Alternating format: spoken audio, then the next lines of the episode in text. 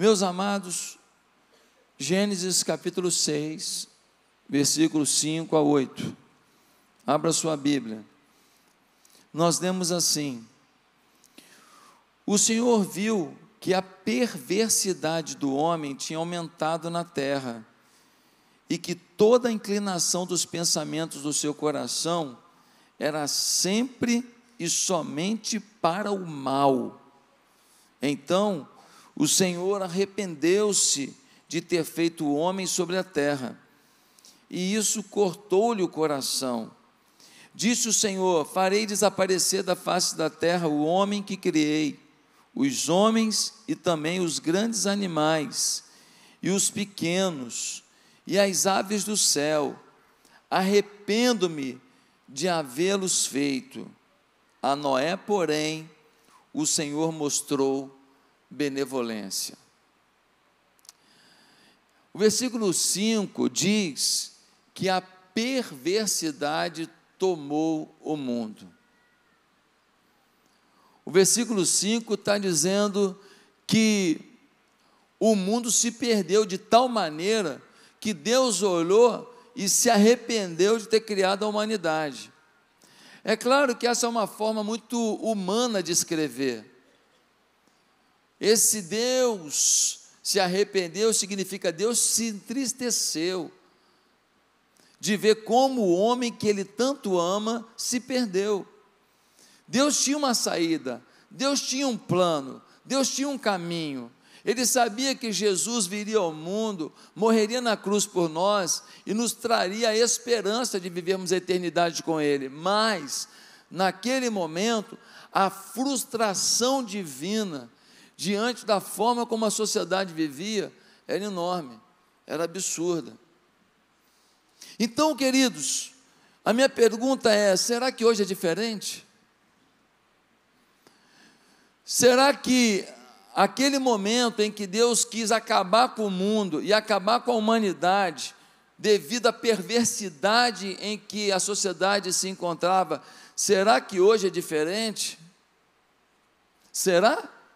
Bem, como as pessoas são tratadas hoje? Como as crianças são tratadas hoje?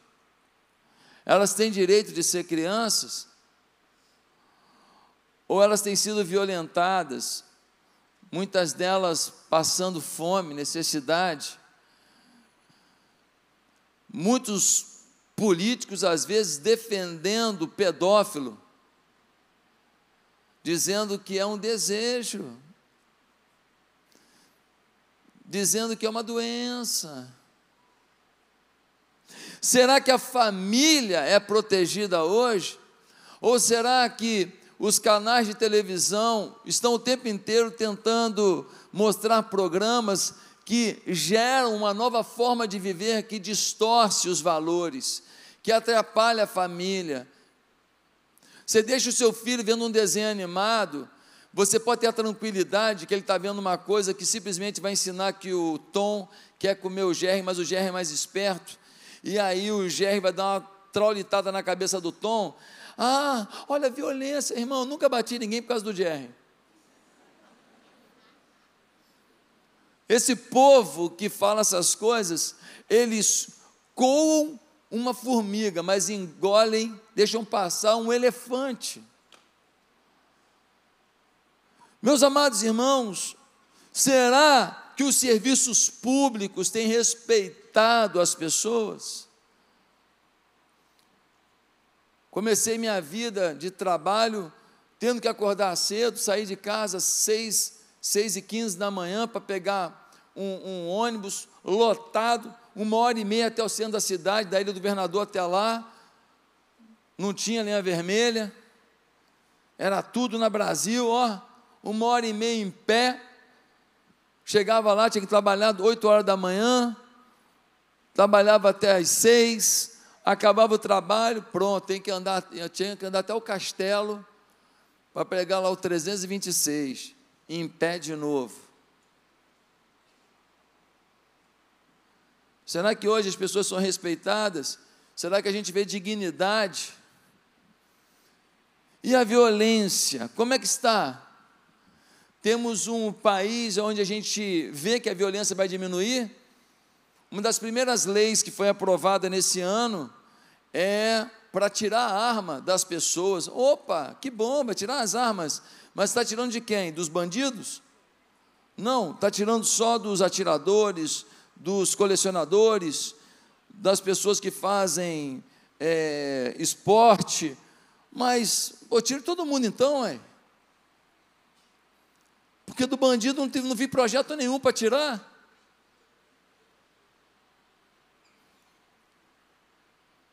Os comerciantes são respeitados nesse mundo? Ou os impostos às vezes são abusivos, a forma que eles são tratados são abusivos, os pedidos de propina são abusivos, as taxas que tem que pagar em certos bairros são abusivas. Como que é a vida do comerciante hoje? Como é que é a questão da escola? Mandou o filho para a escola, está tudo beleza? Ah, vai para a escola, vai aprender as matérias, vai aprender a amar a pátria e vai aprender a amar a família. É isso? Está tudo em paz? Mandou para a escola, fique tranquilo. Ou você manda para a escola e está arriscado lá um professor falar que maconha não vicia ninguém. Eu já ouvi isso tantas vezes. Pensa da idiotice que é isso. Aqui na igreja tem um monte de gente que era viciada em maconha.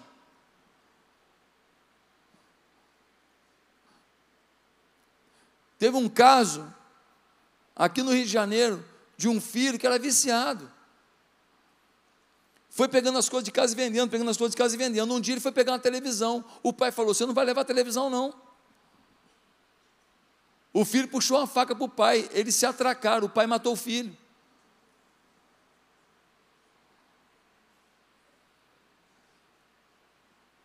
Pelo amor de Deus. E quem começa na maconha, não para na maconha, não. Ah, isso é bobeira, isso é bobeira. Ei, nós temos uma comunidade terapêutica, a gente recebe gente todo mês. Você vai querer me ensinar isso? Você fala do discurso do, do especialista do nada. Eu falo do nosso dia a dia na comunidade terapêutica. Começa lá na maconha e depois começa na bebida e vai. Sempre começa por um lugar e vai, não para. Vem com teoria não, irmão, que é a prática, eu te levo lá. Chego lá, eu boto para você 60 homens sem entrevista. Meus amados irmãos, como é que está a questão do sexo? Está tranquilo, muito respeito, muita dignidade. A mídia não procura ter programas em que ficam homens e mulheres sendo expostos, mostrando seus corpos para todo mundo assistir, e ainda tem crente que perde tempo vendo essas porcarias. Lê Bíblia pouco, oração mínima. Um livro bom não tem tempo, mas assiste esses programas de gente que quer ficar famoso ao preço de se comportar como se fosse um bicho de zoológico só que agora assistido numa televisão aberta. Você tem que saber que escolhas você tem nesse mundo, um mundo em que as pessoas são coisif as pessoas são coisificadas. O que falar das pessoas na porta do quartel? Eu não estou falando de quem fez vandalismo em Brasília. Eu estou falando da senhora de 70 anos que estava na porta do quartel, falando: Poxa, eu queria justiça no meu país. Que eu acho que não está tendo, opinião dela. E está presa. Será que a justiça é justa? Ou será que a justiça pode estar sendo injusta? Será que o princípio de que todo mundo é todo mundo é inocente até que se prove o contrário, é um princípio ju jurídico, sim ou não? Será que esse princípio está valendo ainda? Eu queria te falar que a nossa sociedade não perde para a sociedade de Noé.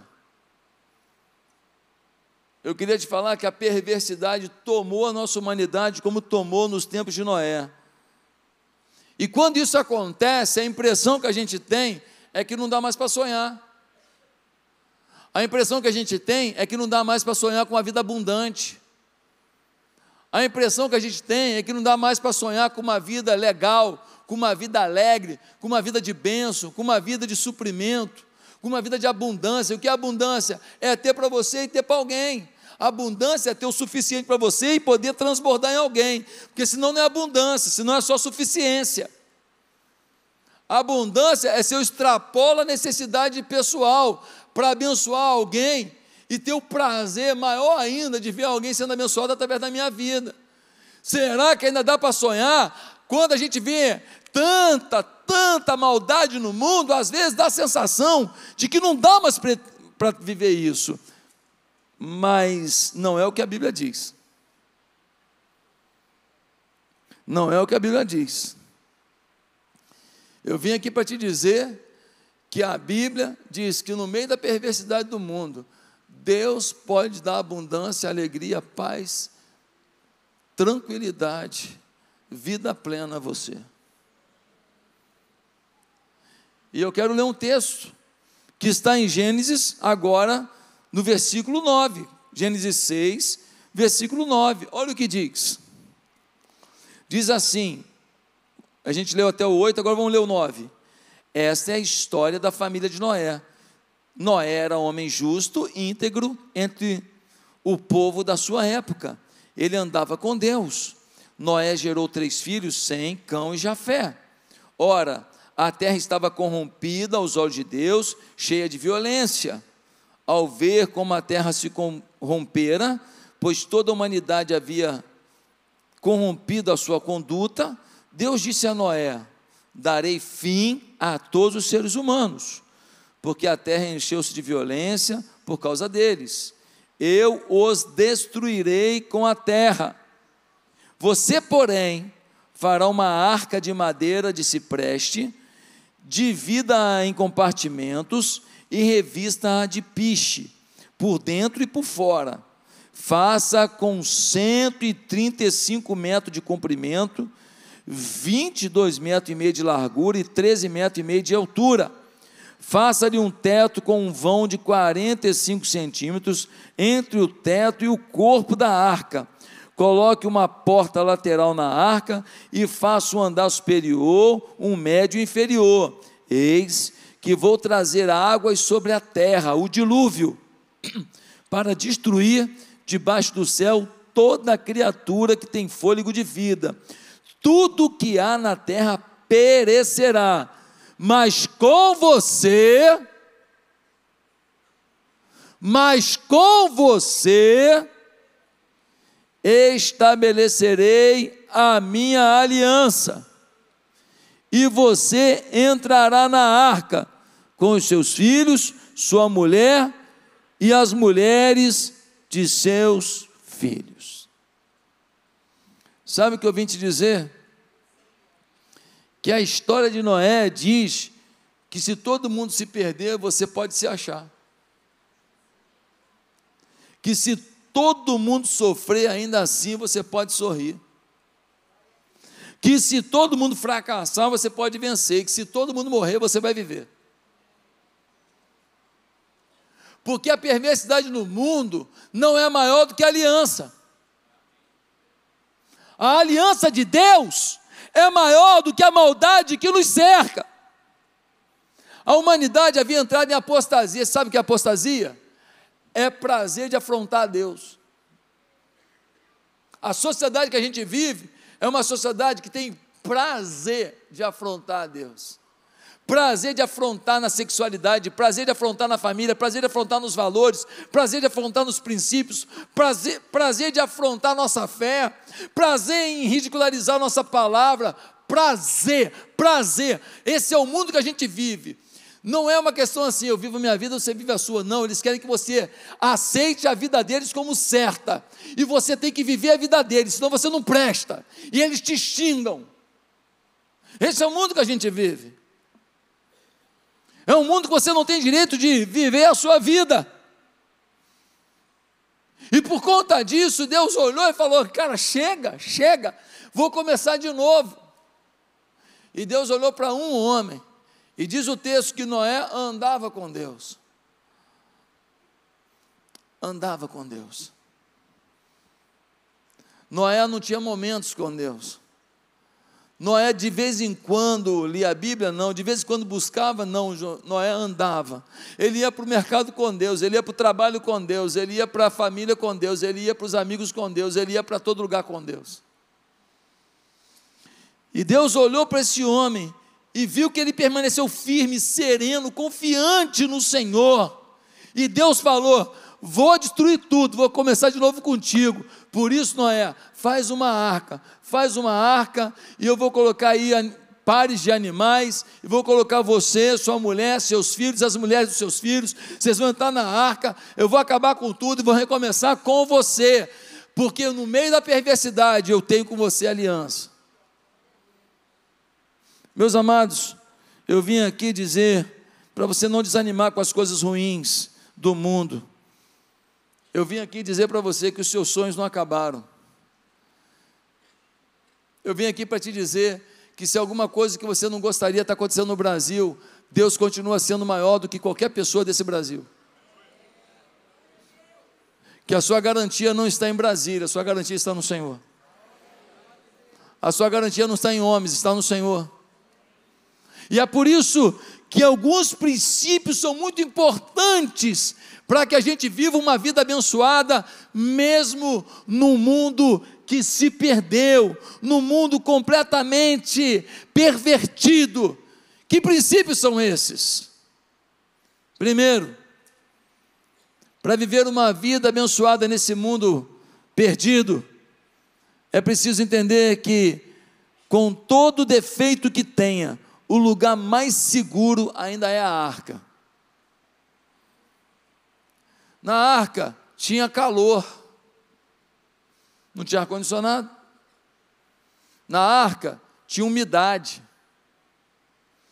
Na arca tinha cheiro de esterco de animal. Entre o teto e o primeiro andar tinha uma frechinha, deviam jogar por ali os restos, e era muito resto de animal. Na arca não se tinha luz solar batendo o tempo inteiro, ainda não tinha teto de vidro, irmão. Não era um lugar dos mais aconchegantes, não, mas era o único lugar que manteria as pessoas vivas. A arca, ela simboliza, sabe quem? A igreja. A arca, ela aponta para a igreja, ela é um tipo da igreja, dizendo que na igreja tem sim alguém que pisa no seu pé, tem o calor de uma discussão, tem a umidade de um momento, tem um cheiro esquisito de uma provocação, mas é o único lugar que te lembra que existe reino de Deus. É o único lugar que te lembra que você foi feito em mais semelhança de Deus e que você foi feito em mais semelhança de Deus, porque Deus tem um processo e tem um projeto para a sua vida.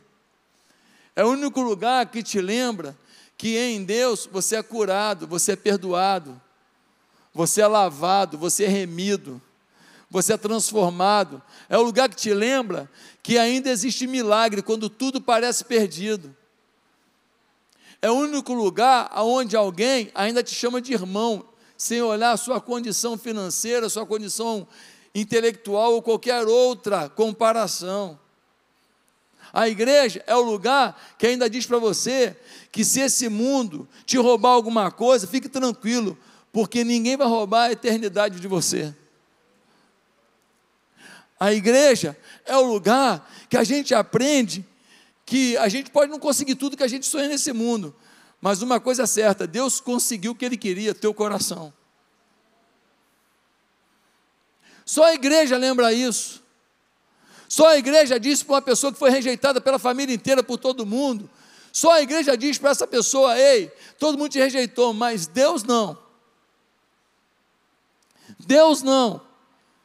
O filho dele morreu por você também. E nunca é tarde para você recomeçar. É a igreja. Uma pessoa se afastou na igreja porque se aborreceu com outra pessoa da igreja.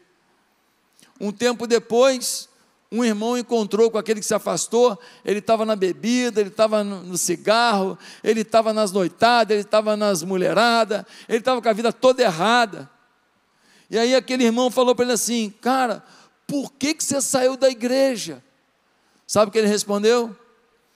Eu saí da igreja porque eu não aturei dentro da igreja 5% do que eu aturo no mundo. Quem entendeu? Ele disse, cara, eu queria a perfeição das pessoas. O que eles faziam de errado lá? Porque é gente. É 5% que eu aturo hoje de trairagem, de bandidagem, de molecagem, de coisa errada, de gente me puxando para coisa errada no mundo. Eu não quis aturar 5%, eu estou tendo que aturar agora 95% aqui, ó. A igreja ainda é o melhor lugar do mundo e você precisa compreender isso porque senão você vai frequentar a arca, mas você não será parte da arca. Você vai vir de vez em quando para a arca, mas você não vai habitar. Você vai passear, mas não vai permanecer. Porque você não vai ter vínculo. Gente, a arca, ela precisa estar no seu coração.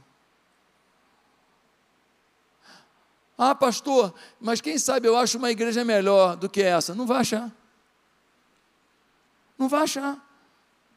Porque a melhor igreja do mundo não é que está do lado de fora, é que está dentro de você. Se você amar essa igreja, você vai trabalhar nos nossos problemas, nas nossas imperfeições, porque doutrina boa tem, integridade não falta, zelo pelas coisas de Deus também não falta. Oportunidade para trabalhar também não falta. Tem defeito porque aqui tem gente. Tem problema porque o Josué está aqui. Queria perfeição, queria levar tudo. Uma igreja dessa ainda sem Josué, vai se lascar. Tem que ter alguma coisa ruim, meu filho. Tem que ter. Então é isso mesmo. Então a igreja é séria, é íntegra, tem teologia boa, tem projeto bom, tem qualidade no que faz, tem seriedade no que faz, mas tem defeito, porque é igreja. Tem gente, tem líder falho, como eu, como você. Você precisa resgatar a igreja dentro de você, a arca dentro de você, o amor por esse lugar e falar: é aqui que eu vou me estabelecer, é aqui que eu vou me unir, é aqui que eu vou produzir, é aqui que eu vou viver e vou fazer a obra de Deus. Porque enquanto você ficar conjecturando se é aqui ou não é teu lugar, se meto ou não meto a mão na massa, você vai continuar sendo uma pessoa crítica, improdutiva. Segundo lugar, para viver uma vida abençoada nesse mundo complexo, saiba que a vitória sobre o mundo envolve personalidade para ser diferente. Envolve personalidade. Deus vira para Noé e fala: Noé, faz uma arca. Sabe onde que eles estavam? Ah, pastor, fez a arca no mar? Não. No rio? Não. Aonde? No deserto. Tu já imaginou você construiu uma arca no deserto? Sabe quantos anos levou a construção? Os estudiosos creem que de 40 a 50 anos, pelo tamanho dela. O prazo máximo seria 100 anos, porque a Bíblia cita pela primeira vez Noé com 500 anos e ele entra na arca com 600. Então o prazo máximo seria esse, mas você acredita 40, 50 anos. Agora imagina 50 anos construindo, gastando dinheiro, construindo uma arca no meio do deserto. Vão te chamar de quê? Maluco, pô. Oh, Noé maluquinho. Oh, Noé doidão. Você é motivo de piada. As pessoas vão te ridicularizar. Tem que ter muita personalidade para obedecer a Deus no meio da chacota. Eu fui chacota a vida inteira. Eu fui chacota. Porque os meus amigos transavam e eu era virgem. Eu fui chacota a vida inteira. Porque umas mulheres mais assanhadas me davam mole, eu não pegava. Chacota. Fui chacota a vida inteira, porque quando tinha despedida de solteiro, iam 60, 70 cara da empresa, ó, todo mundo com dinheiro, trabalhava na multinacional americana, todo mundo ganhava bem. Ia 60, 70 cara para o bordel. Eu nunca fui. Eu era motivo de chacota. Porque eu entregava meu dízimo fielmente, todo mês, 10% do meu salário bruto, colocava no altar do Senhor, e os caras pegavam esse dinheiro e compravam as biritas, as noitadas. Era motivo de chacota. Pois aquele que era chacota, teve a oportunidade de ser instrumento. E às vezes, quem fazia chacota, vive o sofrimento. Você tem que ter personalidade. Você tem que saber quem você é, ter sua identidade. O Noé falou, cara, Deus mandou, vou fazer. Um rapaz se converteu aqui na igreja, ele a namorada, no mesmo dia. Ele virou para a namorada e falou assim: Ó, eu quero saber se Deus quer que a gente case. Então, nós não vamos ter vida sexual, mas porque eu quero que Deus revele. Sabe o que a moça fez? Desmanchou o namoro. Ah! O menino chorou porque gostava dela. Só queria saber se ela era a mulher da vida dele. E ele sabia que sexo ia confundir essa decisão. Que depois de uma noite de sexo, você não sabe se é amor ou se foi apenas prazer. Ele queria saber se ele amava a pessoa dela e não apenas o momento com ela. Mas ela não entendeu. Um irmão da nossa igreja, ele foi do tráfico, ele era muito bravo. Foi criado sem pai, sem mãe, foi criado pelo tráfico, e ele fez muita maldade. Aí ele se converteu, se converteu, ele começou a procurar as pessoas que ele tinha machucado, feito alguma coisa errada, para pedir perdão. Quando ele vinha para pedir perdão, o povo já saía correndo. Ninguém sabia que ele tinha se convertido. Irmão, desespero, o fulano vindo lá. Não, não, não converti, eu converti, converti. E ele foi lá e falou: Olha, eu vim aqui pedir perdão, eu não conhecia Deus.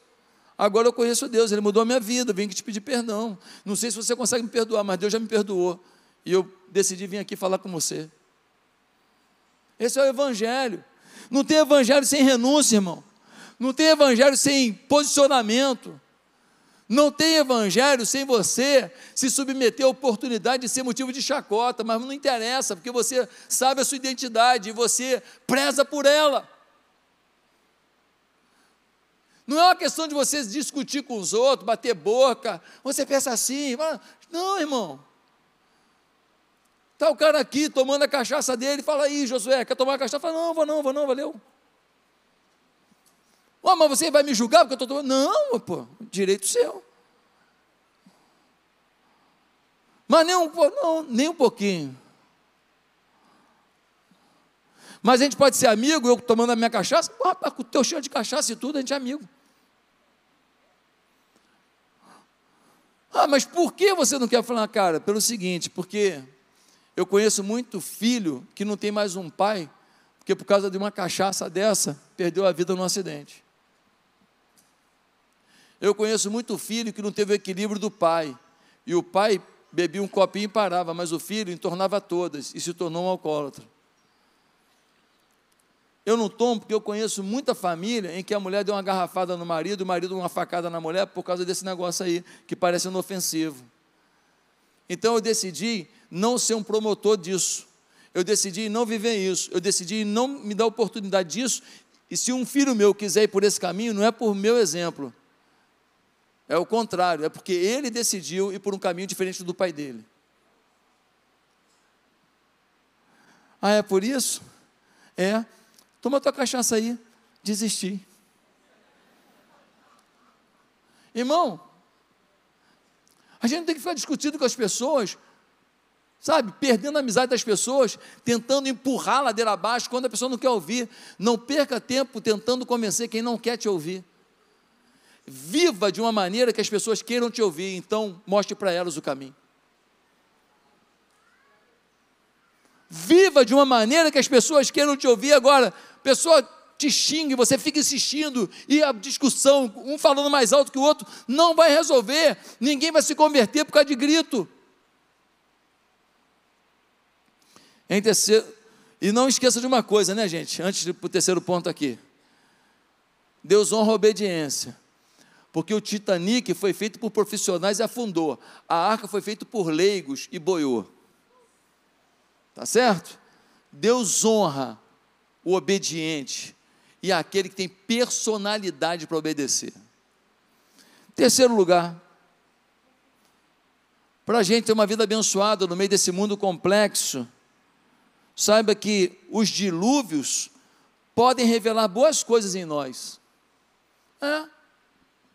Os dilúvios podem revelar boas coisas em nós. O momento do Brasil é complexo, o momento do mundo é complexo, o momento da América Latina é complexo, muita coisa acontecendo, fábricas já estão abandonando o Brasil, a bolsa perdendo muito dinheiro, muita coisa acontecendo, empregos já em caminho de ruína, tanta coisa acontecendo, aí você fala, nossa, deu tudo errado. Não, não, não, não, não.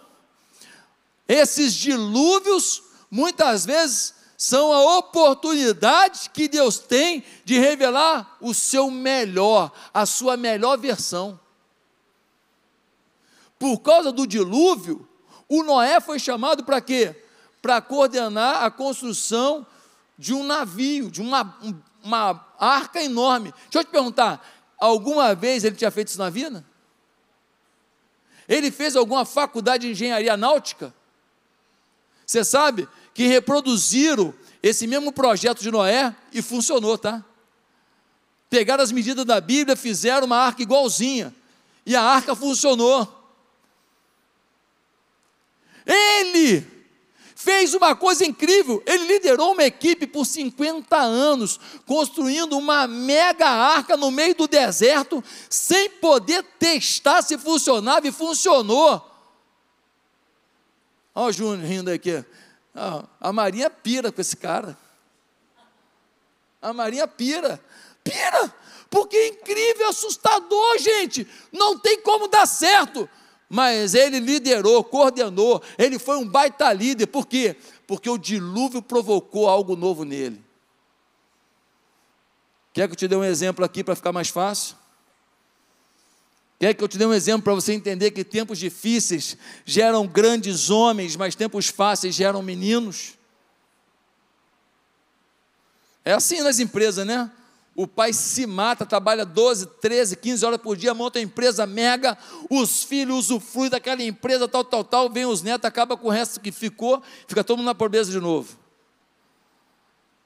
Você quer que eu te dê um exemplo mais claro? Um dia, os discípulos de Jesus, eles estavam diante do endemoniado e foram libertar, já tinham libertado um monte de gente. Aí falaram, em nome de Jesus, rala,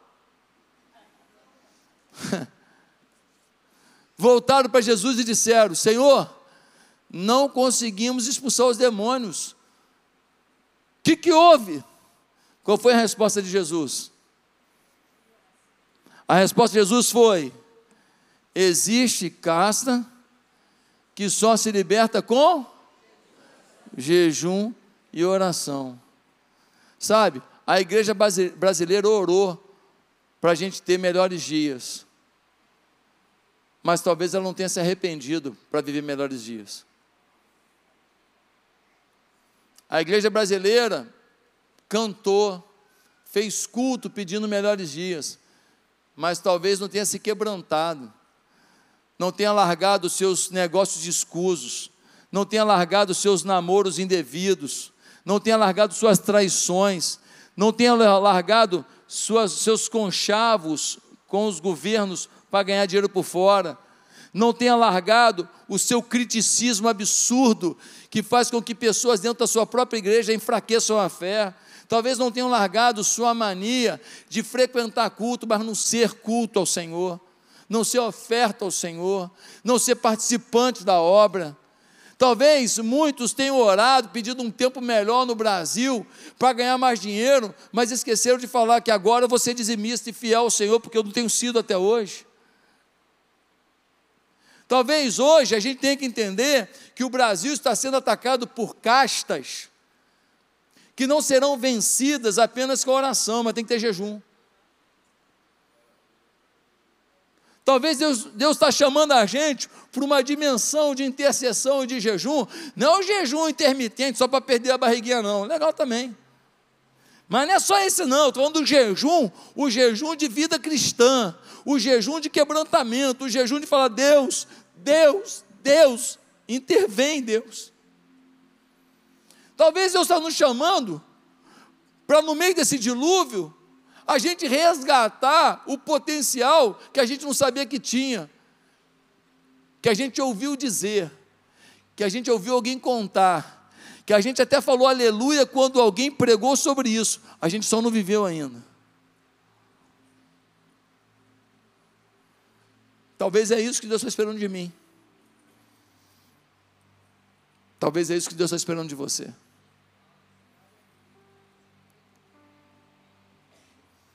Em quarto lugar, para a gente sair dessa vida complexa, viver uma vida abençoada nesse mundo pervertido, é preciso aprender a viver um dia de cada vez. Quando a gente olha o texto bíblico, a gente percebe que eles ficaram na arca 370 dias. Cara, é um ano. Um ano sem poder pegar um sol tranquilo um ano com cheiro de cocô de animal, um ano num lugar quente em alguns dias e frio demais em outros. Um ano, mas sabe, os trovões da fora, blum, a luminosidade dos raios passavam pelas frestas que existiam entre o teto e o terceiro andar da arca. A arca balançava, não é fácil ficar um ano vendo o balanço da arca. Tu viu que a arca aqui, eu combinei com ele. É, combinei. Olha, ó, na hora que eu falar isso, tu. Não é fácil, um ano, um ano. Tendo que confiar que Deus continua cuidando da arca. Sabe? Às vezes a gente tenta resolver as coisas muito rápido. E a gente se precipita. E a gente mete os pés pelas mãos. Jesus disse em Mateus 6,34: basta a cada dia o seu mal. Ou seja, cara, vive o hoje, vive o hoje. Quando você vive o passado, lembrando do que te fizeram, você entra em depressão. Mas quando você vive do futuro, que você não tem um domínio sobre ele, você entra em ansiedade.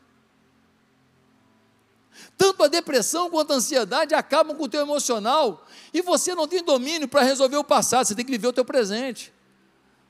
Ressignificar o teu passado e não viver em função dele. E você também não tem como controlar o futuro, então você precisa viver um presente inteligente, tentando alinhar o seu futuro com inteligência, mas vivendo o presente, confiando que o Deus Todo-Poderoso, Ele está no controle da arca.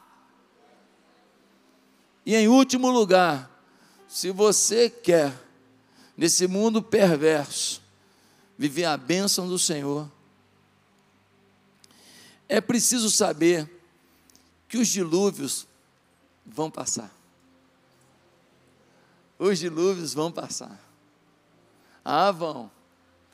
A arca balançou, as explosões dos trovões foi enorme. Mas um belo dia, as águas baixaram. Noé falou: opa, eu acho que a arca está parada. Mandou um pássaro que foi e não voltou porque encontrou um galho para pousar. Aí Deus fala com Noé: Noé, acabou. O dilúvio passou. Desce da arca e faz o teu melhor. Ele desce com a sua mulher, seus filhos, os casais de animais e recomeça a história da humanidade a partir da bênção de Deus. Sabe? Eu sei que vivemos um tempo de dilúvio. assusta o dilúvio sobre o nosso país e sobre o mundo. Mas olha, vai passar. Vai passar. Ou vai passar aqui, ou vai passar porque Jesus vai voltar, mas vai passar. Nós temos que confiar que vai passar. Por isso nós temos que nos apegar ao Senhor e não deixar que a perversidade do mundo roube a nossa maior riqueza. Sabe qual é? A fé. Você não pode deixar a perversidade roubar a tua fé. A fé de que a abundância é parte da tua vida.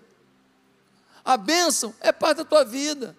O milagre é parte da tua vida. A generosidade, ter para poder abençoar, é parte da tua vida. O amor é parte da tua vida, a alegria é parte da, tua vida, o, o riso é parte da tua vida, a gargalhada é parte da tua vida. Você não pode duvidar que o dilúvio está aí, vai passar. Mas o dilúvio passa mais rápido para quem está na arca. O dilúvio vai passar para quem está na arca.